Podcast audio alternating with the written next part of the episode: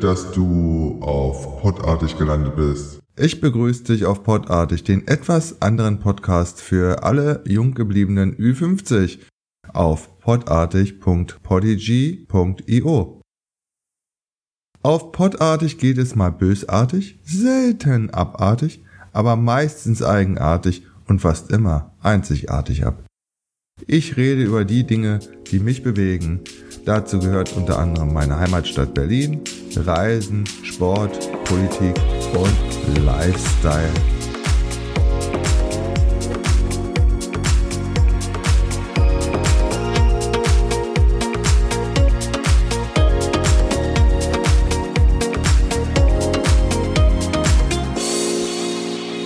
Genug des Vorspiels. Jetzt gehen wir mal in die Vollen. Viel Spaß bei der Episode wünscht dir oh, Stefan. Heute geht es mal um ein sehr unangenehmes Thema. Um die Flucht und Flüchtlinge. Um Europa. Und wie es vielleicht ist, wenn man selber flüchten muss.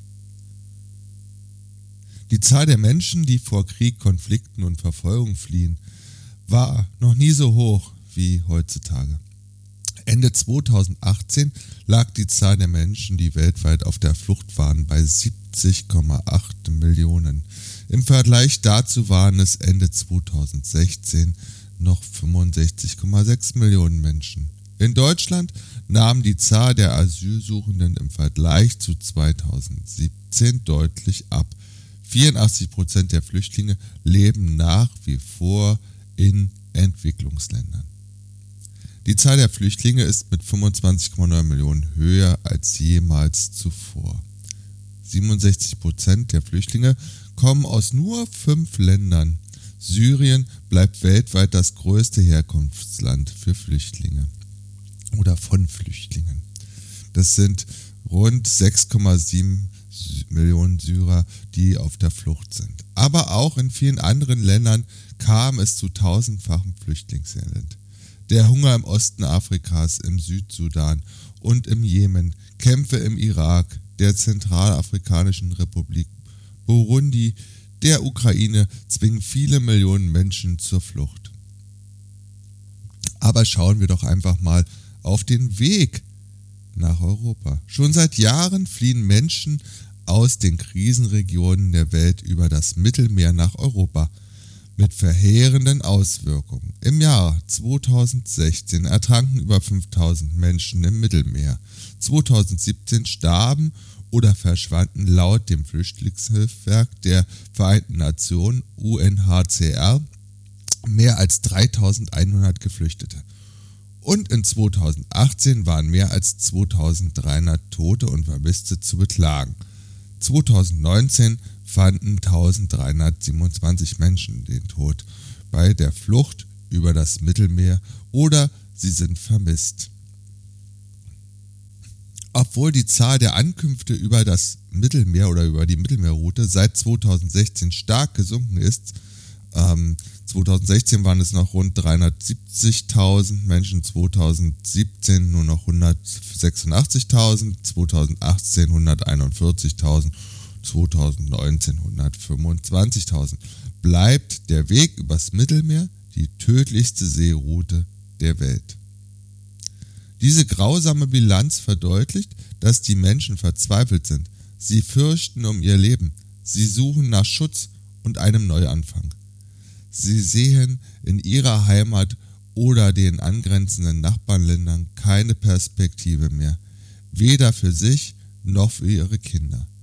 Darum wagen sie die Flucht in seeuntauglichen Schlauchbooten und in den Händen skrupelloser Schlepper und Schlepperinnen.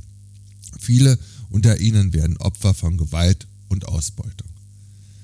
Der UNHCR veröffentlichte, veröffentlicht hierzu regelmäßig den Report Desperate Journeys. Der Bericht informiert über Situationen ankommender Flüchtlinge in und außerhalb Europas und liefert Statistiken über die Entwicklung von Migrations- und Fluchtbewegungen auf internationaler Ebene. Die wes wesentlichen Aussagen haben wir für Sie kurz zusammengefasst.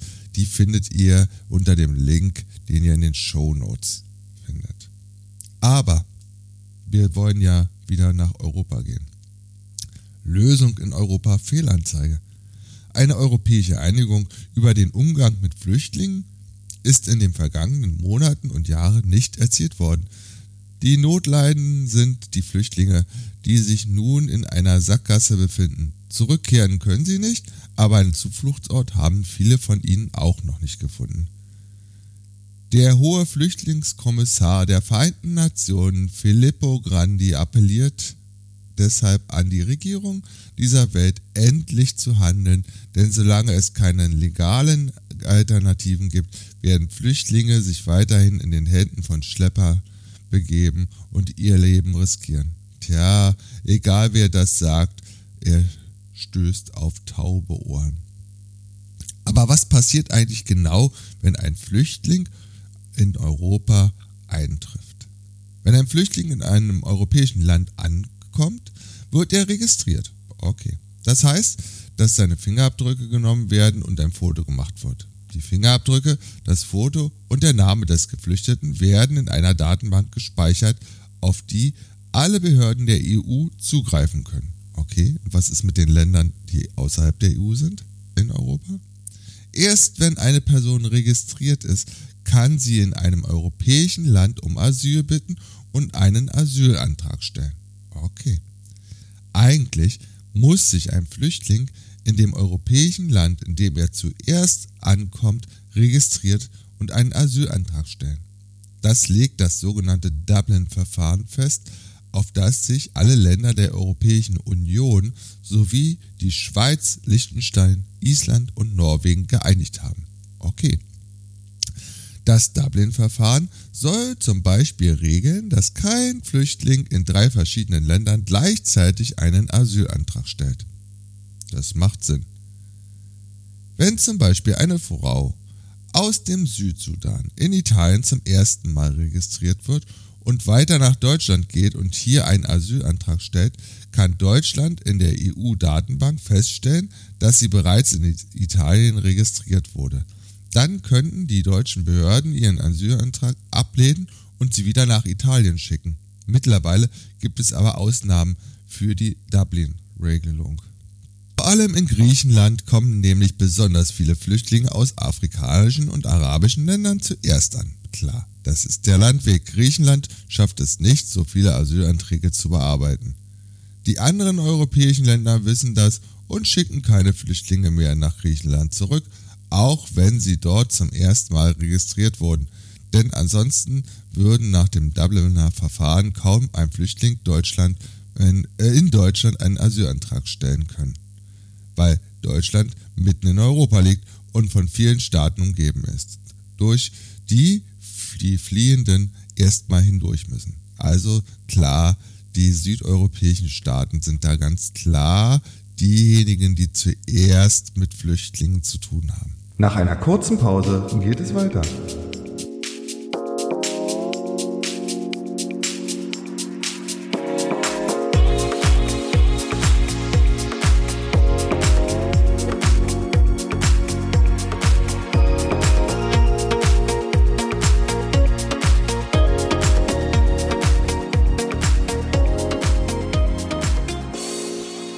Ich schon wieder. Im Zuge von Flüchtlingen, die auch nach Deutschland kommen, habe ich das Gefühl, dass der Fremdenhass in Deutschland zugenommen hat. Klar, das ist ein subjektives Gefühl und für mich total unerklärlich. Noch 2015 war die Grundstimmung gegenüber ankommenden Menschen positiv, aber mittlerweile hat sich die Grundstimmung verändert und was ich ganz schlimm finde, ist, dass Medien und politische und andere Organisationen dafür sorgen, dass die Bürger sehr einseitig und oft negativ informiert werden. Man spielt mit der Angst der Einheimischen. Ich betrachte einfach mal die Zahlen seit 2014. Was ist da passiert? Die Zunahme wurde in Europa als Krise eingestuft, seit sich die Zahl der Neuzugänge von Asylbewerbern 2014 auf rund 627.000 erhöht hat und 2015 auf über 1,3 Millionen fast verdoppelt. Die Lage 2016 nochmals 1,26 Millionen und im, ging im Folge der Schließung der Balkanroute äh, und dem EU-Türkei-Abkommen vom März 2016 nahmen die Ma Maßnahmen 2017 nochmal ähm, ab und lagen dann bei 650.000. Und wenn ich für 2018 und 2019 mal die Zahlen von 2017 zugrunde lege, dann kommen wir auf circa 5,14 Millionen Flüchtlinge seit 2014 bis Ende 2019. Hm. Wenn wir das mal betrachten, 2016 lebten in Europa 741,4 Millionen Menschen. Das heißt, durch die Flüchtlinge nimmt die Bevölkerung um 0,7 Prozent in Europa zu. Ist Europa zu schwach und engstirnig, um das nicht vernünftig zu managen? Ich glaube, wir müssten da einfach mal die reale und geführte Politik betrachten. Aber kommen wir nochmal zu dem zurück, wie in Deutschland Politik mit den Flüchtlingen gemacht wird. Wenn man alles, was in den Medien und sozialen Medien veröffentlicht wird, für bare Münze nehmen würde, dann sollte man den Kriegszustand aussprechen. Wenn ich zum Beispiel auf Facebook mal etwas genauer ähm, nachschaue, dann werden oft irgendwelche Fake News veröffentlicht, die mit Bildern von ganz anderen Situationen angereichert werden, um den guten Deutschen die hohe Kriminalität der Flüchtlinge zu suggerieren. Weil nur die sind böse. Wenn man als Leser nur einmal das Bild googeln würde, dann stellt man schnell fest, dass sich die Nachricht, um die es geht, eine Unwahrheit ist. Denn das Foto ist vielleicht von einem ganz anderen Bericht, äh, wo es darum ging, dass vielleicht in Afrika irgendwas passiert ist und der Text, der dazu kommt, den gibt es gar nicht, der ist nicht vernünftig recherchiert, der wird frei erfunden. Aber was machen viele reale und Fake-User? Es wird geteilt und in der Republik alles verbreitet. Hallo? Denkt bitte einfach mal nach, bevor ihr klickt. Meinungsbildung ist ja gut, aber jeder mündige Bürger, der auf Menschen virtuell schlagen will, sollte das in Zukunft noch einmal überdenken. Ja, ich gebe dem Großteil der europäischen Bürgern recht, die sich von der Politik verarscht fühlen. Aber können wir die Politiker immer für alles verantwortlich machen? Politikerinnen und Politiker denken maximal eine Legislaturperiode. Weiter geht es nicht. Und wie sie ihre Schäfchen ins Trockene bringen, das ist oberste Priorität. Wer glaubt, dass ein Politiker für das Wohl des Volkes zuständig ist, okay, der lebt im Irgendwo, beim Nirgendwo. Und dann gibt es Politikerinnen und Politiker, die auf den Zug aufsteigen und mit Rassismus die Stimmung so mal so richtig anheizen. Und ganz schnell werden Menschen über einen Kamm geschert und das verstehe ich überhaupt nicht. Was wäre, wenn wir nach Spanien in Urlaub fahren und dort so behandelt werden, wie in Europa oft Flüchtlinge behandelt werden? Ob die Menschen, die mit Fremden ein Problem haben, auch auf die Speisen aus der Fremde verzichten? Ich glaube ja nicht. Also, liebe Damen und Herren, nicht nur die Rosinen rauspicken, so wie ihr es haben wollt. Und betrachten wir mal ganz kurz die Menschen. Klar, man kann sich auf den Standpunkt stellen, sollen die doch da bleiben, wo sie herkommen. Super Einstellung, aber bitte nicht wundern, wenn ihr das nächste Mal im Urlaub genau das zu hören bekommt. Aber mal ganz ehrlich, wer auf der Welt verlässt gerne seine Heimat, egal was für was die Ursache ist. Wir sollten jeden Menschen, der in Europa ankommt, fair behandeln. Klar, wird damit auch die Kriminalität nicht ausgeschlossen. Aber sind wir ganz ehrlich, in Deutschland, und ich rede da speziell von Berlin, fühle ich mich immer noch genauso sicher wie vor 20 Jahren. Also, schieben wir nicht alles immer auf die anderen.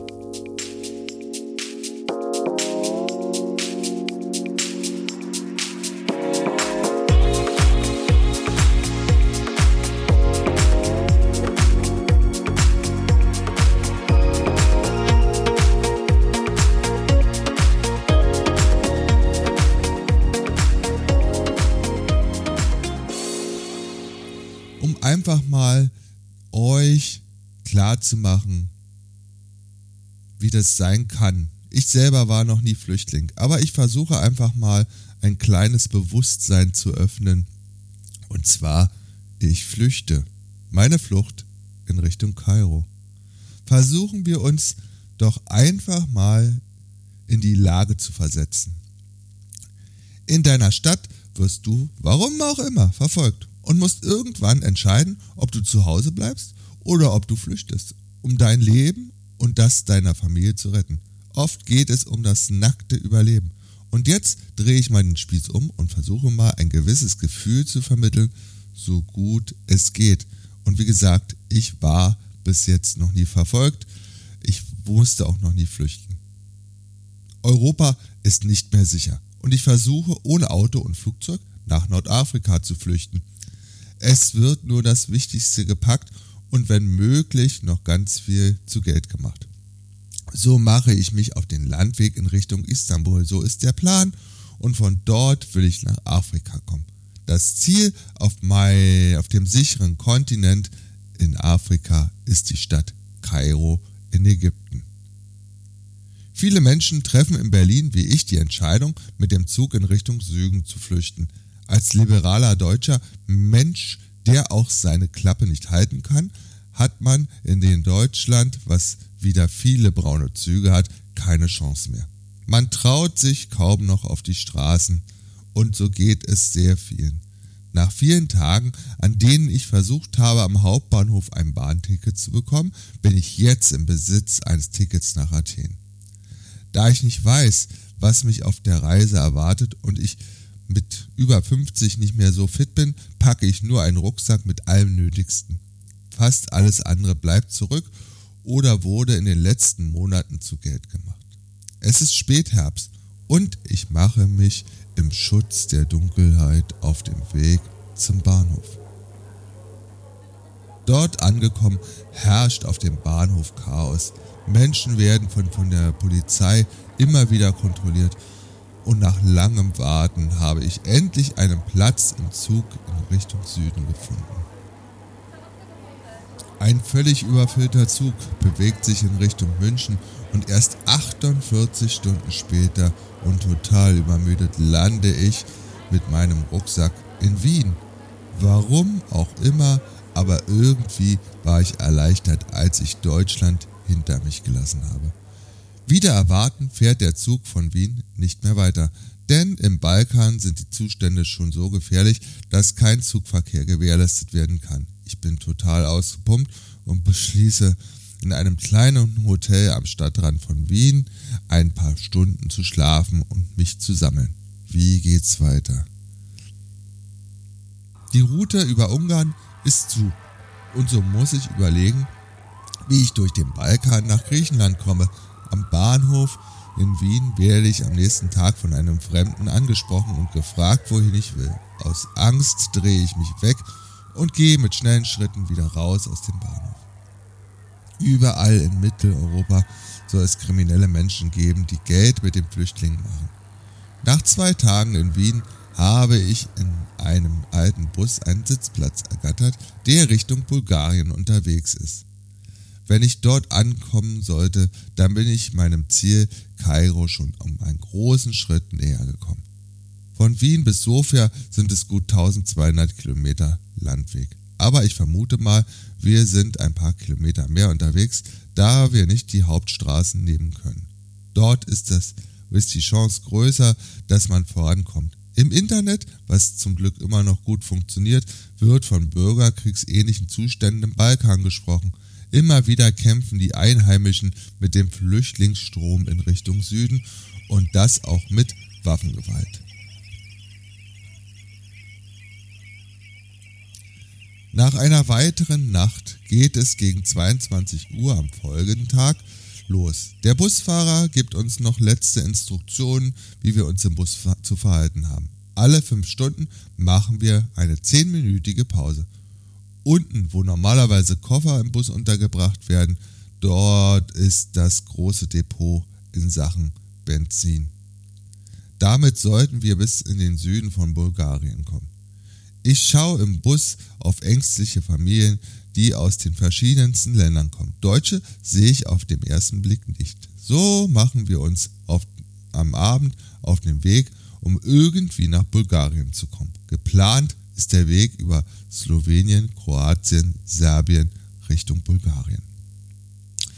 Zwei Tage später und geführte 20 Kontrollen landen wir in einem kleinen Ort nördlich von Zagreb. In Stadtnähe kann ich das Internet nutzen und muss feststellen, dass der Landweg aktuell zu gefährlich ist. Was machen? Und als ich darüber nachdenke, gibt es eine gute Fügung. Ich treffe Einheimische, die mit einem LKW auf die Insel Kirk fahren und mich gegen Bares mit auf die Insel nehmen. Vielleicht gibt es von dort die Möglichkeit, über das Meer weiter voranzukommen. Aber hier im Landesinneren fühle ich mich nicht mehr sicher. Ich merke, dass sich der Weg durch den Balkan vielleicht nicht als die richtige Wahl äh, empumpt. Aber egal, ich muss daran glauben, dass ich es schaffe. Denn ein Zurück gibt es nicht. Nach einer mehrstündigen Lkw-Fahrt, die über Rijeka nach Kirk über die Brücke führt, bin ich dort angekommen, wo ich als Kind bereits zu Zeiten von Jugoslawien Urlaub gemacht habe. Ich bin total erschöpft und suche mir einen Strand, der menschenleer ist. Ich muss erst einmal schlafen und dann im nächsten Dorf für Essen und Trinken sorgen. Im Herbst sind zum Glück die Nächte hier im Süden von Europa am Mittelmeer an der Adria sehr angenehm und mild. Wie es weitergeht und was ich mir noch so für Gedanken gemacht habe, was das Thema Flüchtlinge, Rassismus und so betrifft, das erfährst du in der nächsten Folge. Cool, dass du bis zum Ende dabei geblieben bist. Ich hoffe, dir hat diese Episode gefallen und natürlich freue ich mich über dein Feedback, deine Kritik und deine Anregungen auf podartig.polyg.io. Podartig findest du auf Spotify, Deezer, YouTube, podcast.de, Google Podcast und Apple Podcast.